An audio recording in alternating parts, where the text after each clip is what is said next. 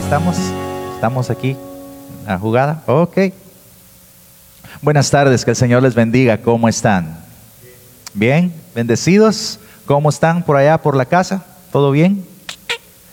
El día de hoy el Señor me da la oportunidad de compartir el mensaje aquí en español. He estado orando y agradeciendo al Señor por esta oportunidad. Y Dios sabe cómo prepara las cosas, porque resulta que el otro domingo me va a tocar compartir en inglés también. Entonces ya el mensaje ya, ya va a estar bien calibradito también. Esta, esta palabrita que el Señor ha estado, no es una palabrita, es palabra, que el Señor ha estado dando vueltas en mi corazón en las últimas semanas, eh, lleva por título, igual que la canción que acabo de entonar, No más un esclavo del temor. Repito, no más un esclavo del temor. Y, y con esto no es una invitación a no ser precavido. Eh, el coronavirus ha afectado a varios de mis conocidos. Eh, aquí en Estados Unidos, también en Guatemala y en diferentes países. Y en algunos casos ha llegado a ser grave, grave. Hemos estado orando por personas en distintos lugares, en Chicago, en Guatemala. Eh, cuatro de ellas, saqué la cuenta ayer que preparaba el mensaje, cuatro de ellas han fallecido. Eh, uno de ellos, un amado pastor, Dios lo llamó a su presencia y, y esta es una cosa real, lo que está sucediendo. Los otros se han recuperado, gracias a Dios se han recuperado y tengo noticias de, un amigo también que, que, ya pasó la crisis de la enfermedad, pero sin embargo eh, dice que no ha logrado recuperar sus fuerzas para, para trabajar y desempeñarse fruto de la misma situación que está sucediendo. Entonces es algo real. Pero también me di cuenta, hace 15 días supe del accidente de una jovencita que conocí en Turquía y que el Señor la llamó a su presencia hace ocho días. Y nada tuvo que ver con el coronavirus. También esta semana, el día martes, un muy querido amigo mío allá en Chicago sufrió un ataque al corazón. Y, y él está joven, 50. Y, sufrió este ataque que traducido del inglés al español le llaman el hacedor de viudas. Pero Dios preparó todas las circunstancias para que él estuviera cerca de un hospital, que estuvieran las personas adecuadas que sabían qué hacer.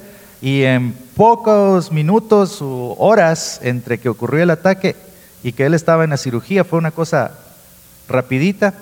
Y gracias a Dios tuve noticias de él el jueves que ya salió y está glorificando a Dios y agradeciendo al Señor por esta oportunidad. Todo esto para decir que Dios está en control. Ahora, las noticias y toda esta situación trae a nuestros corazones un cierto nivel de temor y es comprensible. Pero estar informado es importante, pero dejar que el miedo domine nuestro pensamiento, esa es una trampa del enemigo. Plantar semillas de temor en nuestras vidas, en nuestros corazones, ese es el trabajo del enemigo. Platicaba este viernes con un grupo de hombres que me estoy reuniendo vía, vía Zoom, estamos creciendo juntos en la palabra del Señor, y uno de ellos mencionaba y dice, eh, eh, no me había dado cuenta qué tanto miedo plantaban las noticias en mi corazón. Después de ver las noticias terminaba más asustado de lo que estaba. Y llegábamos a la conclusión de que es importante estar informado, pero lo que les estoy diciendo, no dejar que el miedo domine nuestro corazón. La palabra de Dios sigue siendo verdadera por encima de cualquier otra información. Ahora quiero notar una diferencia. Tomar precauciones y vivir en temor son dos cosas diferentes. Tomar precauciones y vivir en temor son dos cosas diferentes. Hay un versículo en la Biblia que nos dice, si el Señor no guardare la casa, en vano vela la guardia. Pero nos dice que hay una guardia ahí. El Señor no está en contra en que pongan una guardia ahí en esa casa, pero dice, si el Señor no la guarda, en vano vela la guardia. Entonces debemos ser precavidos, pero nuestra confianza debe estar puesta siempre en el Señor. Entonces el tema, eh, ah bueno, dice, te animo a tomar precauciones, pero no a poner tu fe en las precauciones como una garantía de que no te va pasar nada malo. En lugar de poner la fe en las precauciones, pongamos la fe en nuestro Señor Jesucristo. Y no nos transformemos en esclavos del temor. Mientras el temor esté esclavizando nuestra vida, no podremos vivir en la plenitud de la libertad que Cristo nos ha llamado a vivir. Entonces, vamos a, ver con el título del mensaje que es No más un esclavo del temor. Me puse a buscar en el diccionario los conceptos de dos palabras claves y número uno es esclavitud. Entonces podemos ver de qué es la esclavitud, el concepto de esclavitud. Entonces podemos ver ahí en las pantallas, dice, esclavitud, dicho de una persona que carece de, ¿de qué? Carece de libertad por estar bajo el qué? El dominio de otra carece de libertad por estar bajo el dominio de otra. Esto lo encontré en el diccionario de la Real Academia Española. Explicado, no, es difícil entender ese concepto, ¿no? Tengo ganas de hacer esto, pero mi amo y mi Señor dice, haz otra cosa, entonces obedezco lo que dice mi amo. No hay, no hay de otra.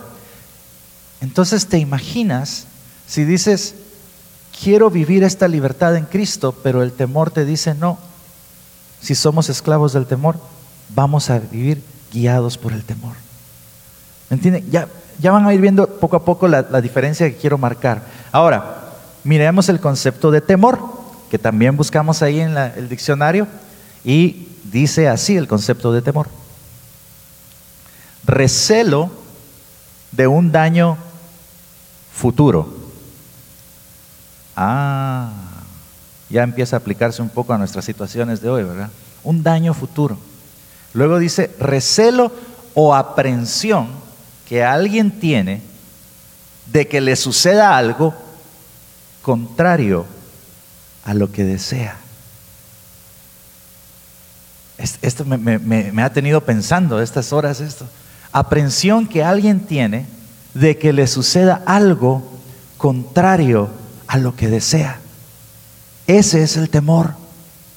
Esa, esa aprensión que hay en el corazón de que va a suceder lo contrario a lo que deseo.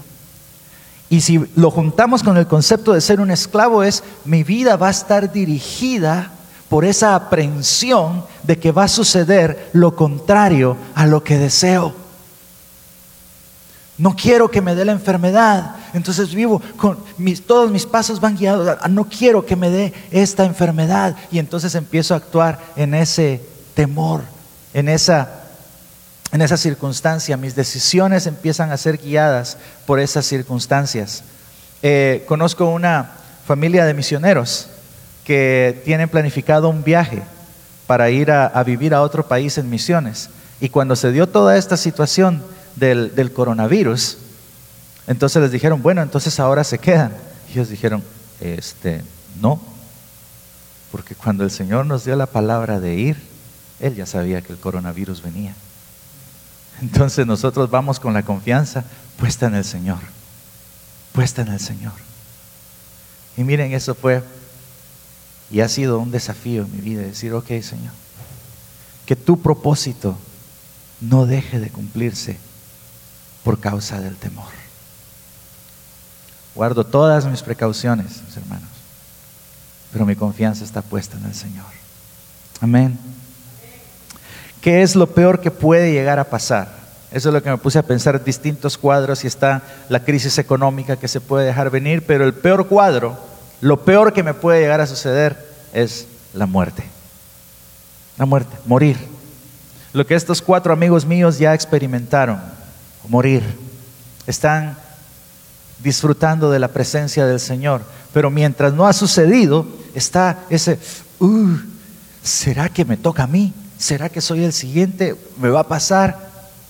Entonces me puse a buscar y dije, ¿cómo enfrentan la muerte personajes bíblicos, siervos del Señor? ¿Qué concepto tienen de la muerte? Y miren, vamos a Daniel capítulo 3 versículos 15 al 18. Daniel capítulo 3 versículos 15 al 18. Pueden anotarlo ahí en, sus, en sus notas, en su casa también pueden agarrar un papelito y lápiz ahí a la par y anotarlo. Y esta es la historia de los amigos de Daniel, se han llamado de Sadrach, Mesach y Abednego.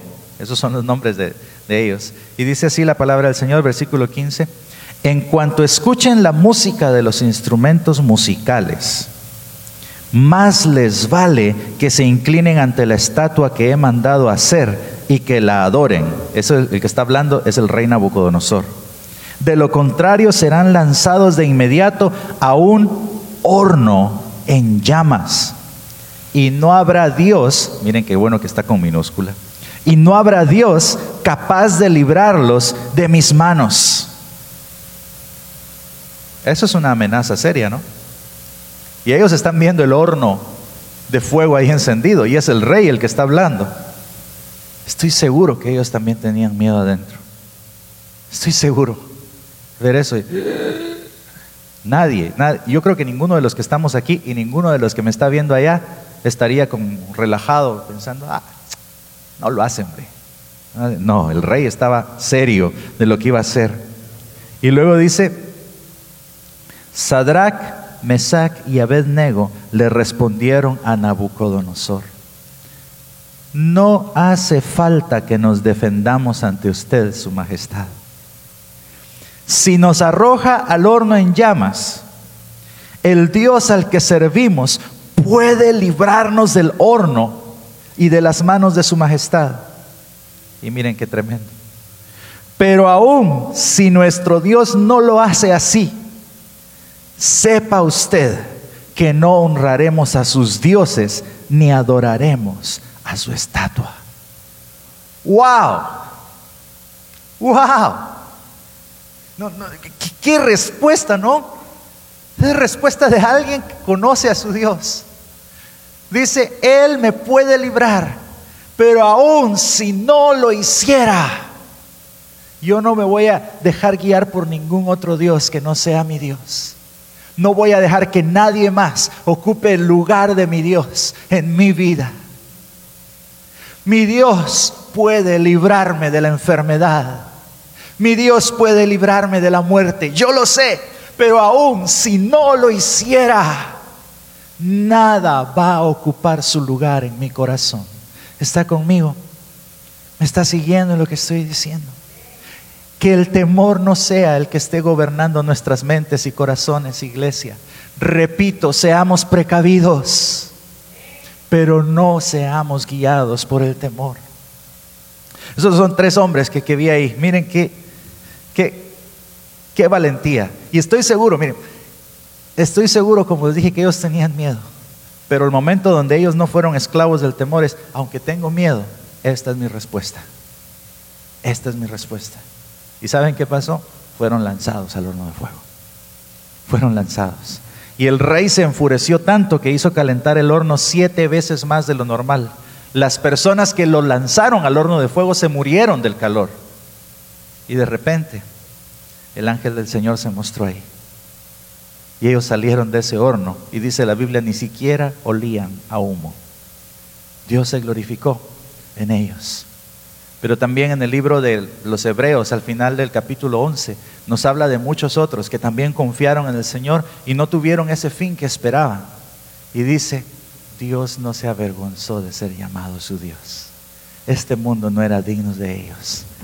Porque aunque no vieron lo prometido, su fe nunca disminuyó y les está preparado algo mejor.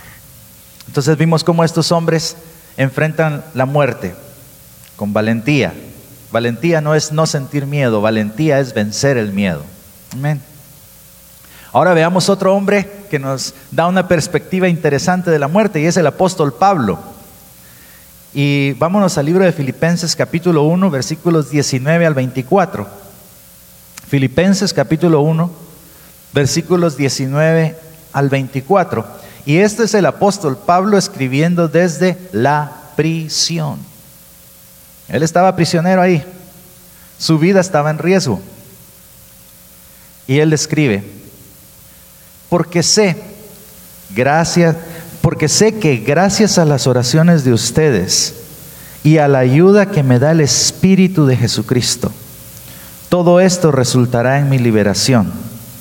Mi ardiente anhelo y esperanza es que en nada seré avergonzado, sino, sino que con toda libertad, ya sea que yo viva o muera, ahora como siempre, Cristo será exaltado en mi cuerpo.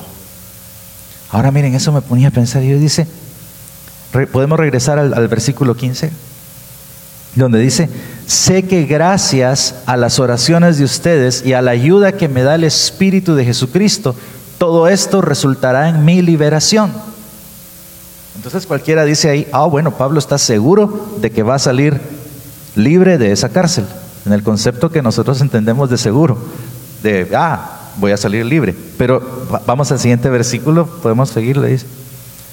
Pero luego dice, mi ardiente anhelo y esperanza es que en nada seré avergonzado, sino que con toda libertad, ya sea que yo viva o muera, viva o muera. Pero, y no acaba de decir, pues, sé que gracias a las oraciones de ustedes voy a ser libre. Y ahora dice, ya sea que viva o muera. Confunde, ¿no? Pero vemos que la libertad de la que estaba hablando era la de su cuerpo físico. Ahí va a ver por qué. Ahora como siempre, Cristo será exaltado en mi cuerpo. Ese es mi anhelo, que Cristo sea exaltado en mi cuerpo. Eso es lo que está diciendo el apóstol Pablo. Mi anhelo y esperanza es que en nada seré avergonzado y que sea que viva o muera, Cristo será exaltado en mi cuerpo. ¿Cuántos tenemos ese anhelo de que Cristo sea exaltado en nuestro cuerpo? Allá donde me está viendo, ¿tiene usted también ese anhelo? Allí donde me estás viendo, es tu deseo que Cristo sea exaltado en tu cuerpo. Sigamos con el versículo, el siguiente, y dice el famoso versículo, porque para mí el vivir es Cristo y el morir, que Dios me guarde, dice ahí. Ah, es lo que dice. Mire qué es lo que dice. Porque para mí el vivir es Cristo y el morir es ganancia. Ganancia. Si yo pregunto, ¿cuántos creemos esto? Todos me van a decir, amén. Pero ¿por qué cuando hablamos de la muerte nos asustamos y decimos, yo no quiero que me llegue esa ganancia? ¿Verdad? Muchas veces hemos aprendido a decir muchas cosas de memoria y soltamos los amén, amén, amén, amén, muy rápido. Pero estamos viviendo de acuerdo a lo que estamos diciendo.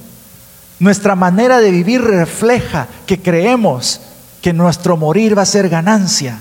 O nuestra manera de vivir está reflejando que creemos que morir es la peor cosa que nos puede pasar. El apóstol Pablo la tenía clara. Y decía, aunque me toque morir, ya sea que viva o que muera, de todos modos voy a ser libre. De todos modos voy a ser libre. Lo que quiero es que Jesús se glorifique en mi cuerpo. Entonces, mire el famoso versículo, porque para mí el vivir es Cristo y el morir ganancia. Ahora bien, si seguir viviendo en este mundo representa para mí un trabajo fructífero, mire qué dilema. ¿Qué escogeré? Y todavía no vayas a pasar al siguiente versículo. ¿Qué escogeré? No lo sé. Ese tipo cualquiera dice, ese tipo está loco. ¿Y sabe qué fue lo que dijo él? El Evangelio es locura para el que se pierde, pero poder de Dios para el que lo cree. Lo que está diciendo el apóstol Pablo ahí es, tengo que decidir si vivir o morir. ¿Qué escogeré? No lo sé. Muchos de nosotros la tenemos clara y diríamos, ah, yo la tengo clarísima, escojo vivir. ¿Qué va a ser morir? Uh.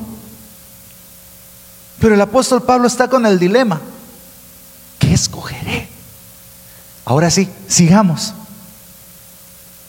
Me siento presionado por dos posibilidades. Deseo partir y estar con Cristo, que es muchísimo mejor. Paremos ahí.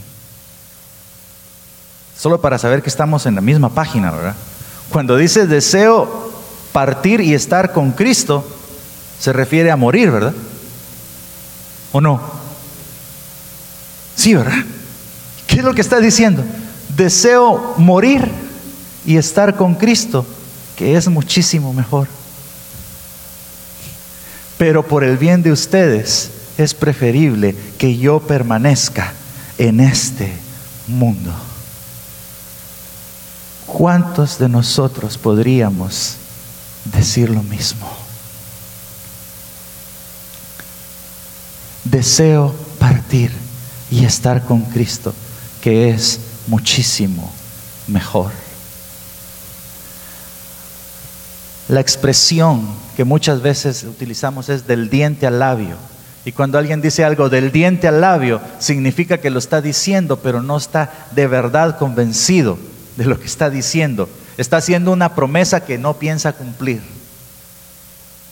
Cuando yo digo, estar con Cristo es mucho mejor, deseo partir y estar con Cristo que es mucho mejor, ¿será algo que estoy diciendo del diente al labio? ¿O será una verdad por la cual estoy viviendo? Cada uno tenemos que hacernos nuestra evaluación en eso.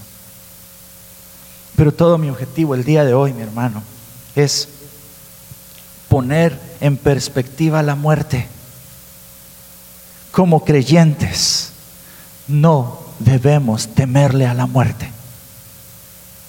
Como creyentes no debemos dejar, y ahí lo refraseo, no debemos dejar que el temor a la muerte domine nuestra vida.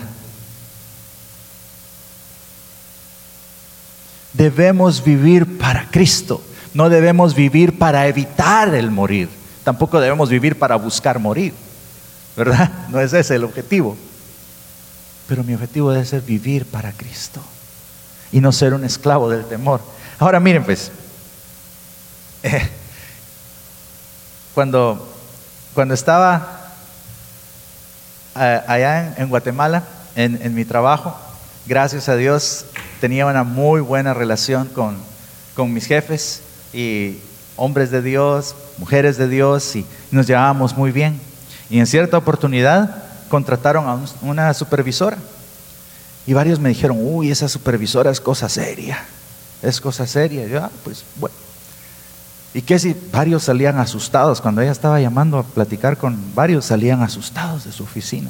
Y de repente me llegó a mí, pues me llamó. Y fui yo con el estómago frío también, ¿verdad? ¿Qué pasó? Y entonces me dijo, aquí las cosas se hacen así, así, así, así. ¿Ok? Y si no lo estás haciendo, tu puesto en este lugar está en juego. ¿Ok? Y para mí fue una sonrisa y dije yo, pues, no, no, no, no, no me asusté, pues, no me asusté, porque yo sabía cómo estaba mi relación con mis autoridades. No me causó temor. El apóstol Pablo estaba aquí en estas el diablo viene y dice, te tengo en prisión y te voy a matar. Y la respuesta de Pablo es,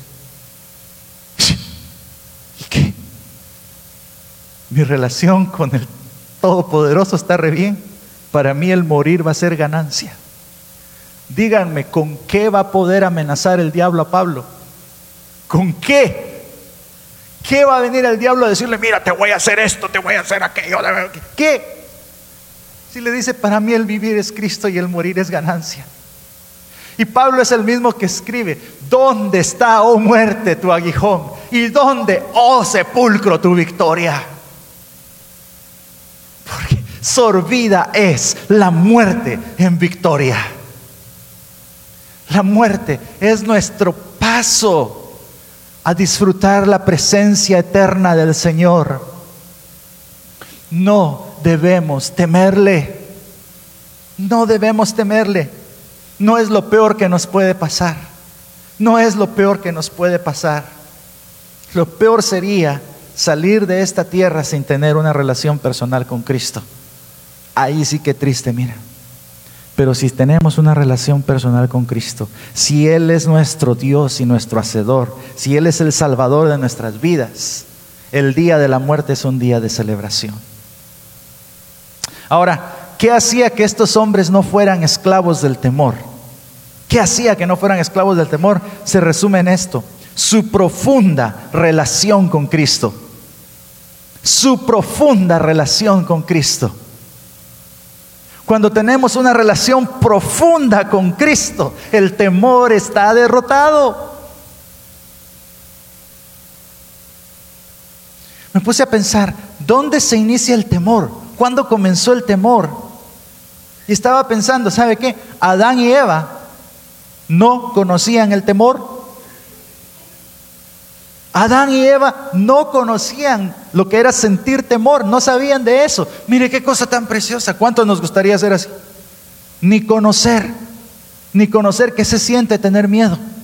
Así como los niños chiquitos, ¿ha visto? Los bebés que dicen, ay, este no conoce el miedo. Pues Adán y Eva eran grandes y ellos no conocían el temor. ¿Cuándo lo empezaron a conocer? Vámonos a Génesis capítulo 3, versículos 9 y 10. Pero Dios el Señor llamó al hombre y le dijo, ¿dónde estás? El hombre contestó, escuché que andabas por el jardín y tuve miedo, porque estoy desnudo. Por eso me escondí. ¿Cuándo entró el miedo? El miedo, el temor es una consecuencia del pecado. Ahí fue cuando entró. Cuando el pecado entró en la humanidad, el miedo también se coló.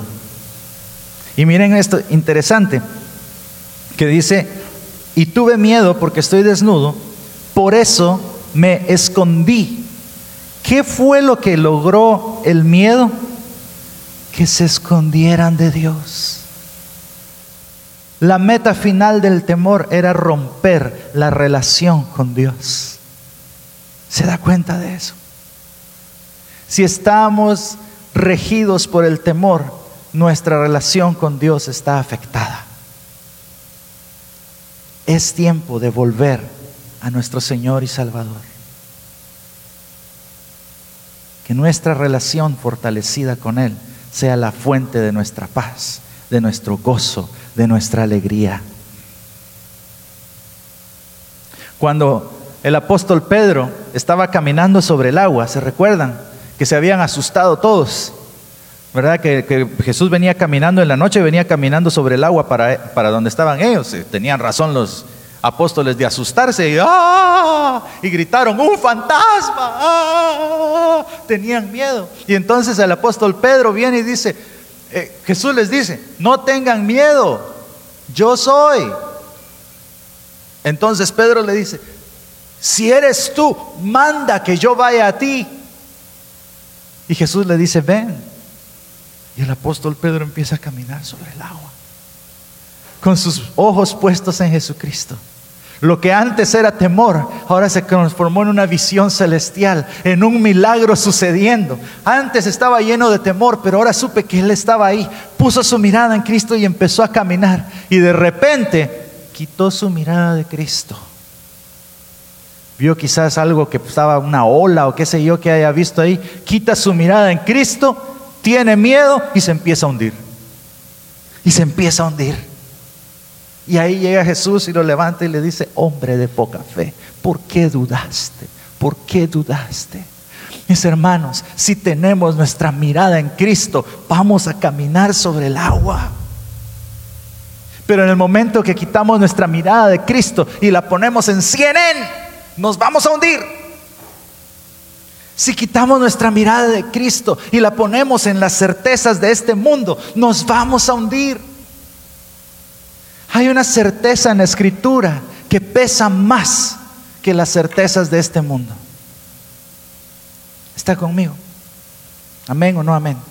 Si está conmigo, diga amén también ahí, escriba amén en el Facebook. Amén.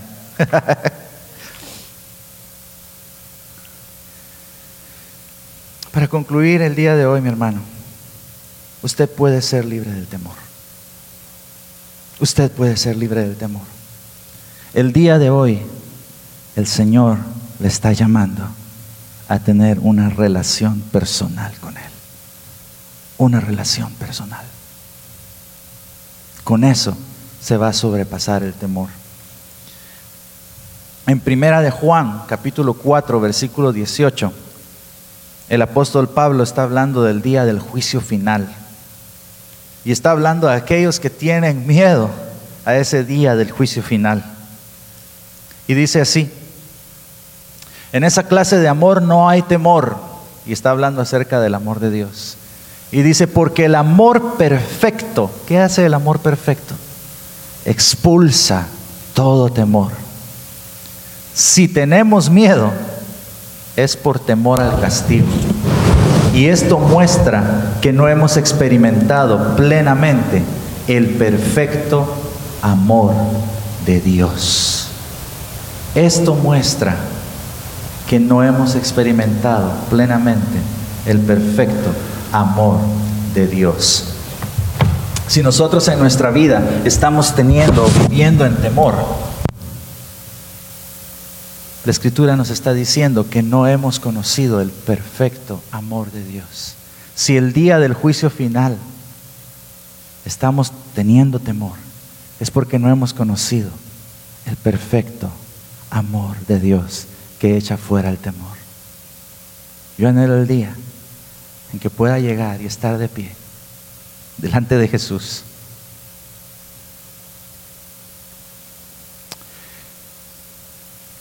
si hay otros que están asustados y diciendo, hoy sí, yo pueda estar con mi corazón latiéndome rápido y diciendo, por fin voy a verlo cara a cara. Solamente he escuchado su voz tantas veces, le canté tantas veces, pero hoy le voy a ver cara a cara. Y espero ese día poder levantar mi mirada y decir, Oh, hablaba lo que no entendía.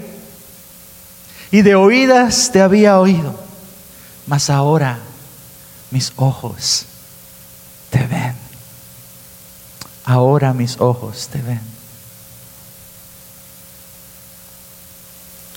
¿Dónde está muerte, oh muerte, tu aguijón? ¿Y dónde, oh sepulcro, tu victoria? Que la situación del coronavirus, mi hermano, no nos haga quitar nuestra mirada de Jesús. La verdad bíblica era tan cierta en el mes de febrero antes de que todo empezara como sigue siendo hoy y va a seguir siendo mañana. ¿Y sabe qué? El cielo y la tierra pasarán, pero la palabra de Dios permanecerá para siempre.